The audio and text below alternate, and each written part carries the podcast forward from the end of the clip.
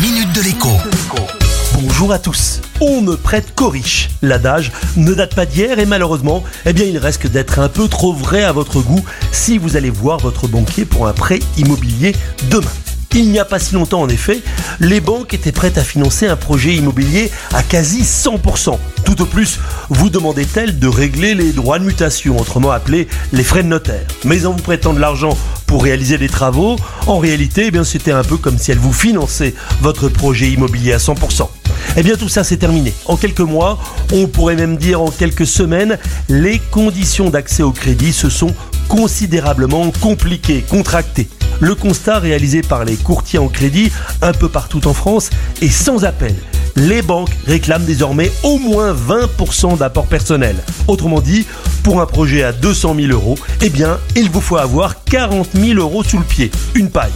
Dans certaines régions, notamment en Provence-Alpes-Côte d'Azur, on s'approche même des 25% d'apport. Et dans les Hauts-de-France et en Nouvelle-Aquitaine, le montant de l'apport exigé a plus que doublé par rapport à l'an dernier. Maintenant, tout n'est pas bloqué, figé pour autant. Si vous avez une garantie à donner au banquier, comme par exemple eh bien, un contrat d'assurance vie ou encore la détention d'un autre bien immobilier, il vous demandera moins d'apport. Il n'empêche, on ne prête qu'aux riches et ce n'est pas prêt de changer.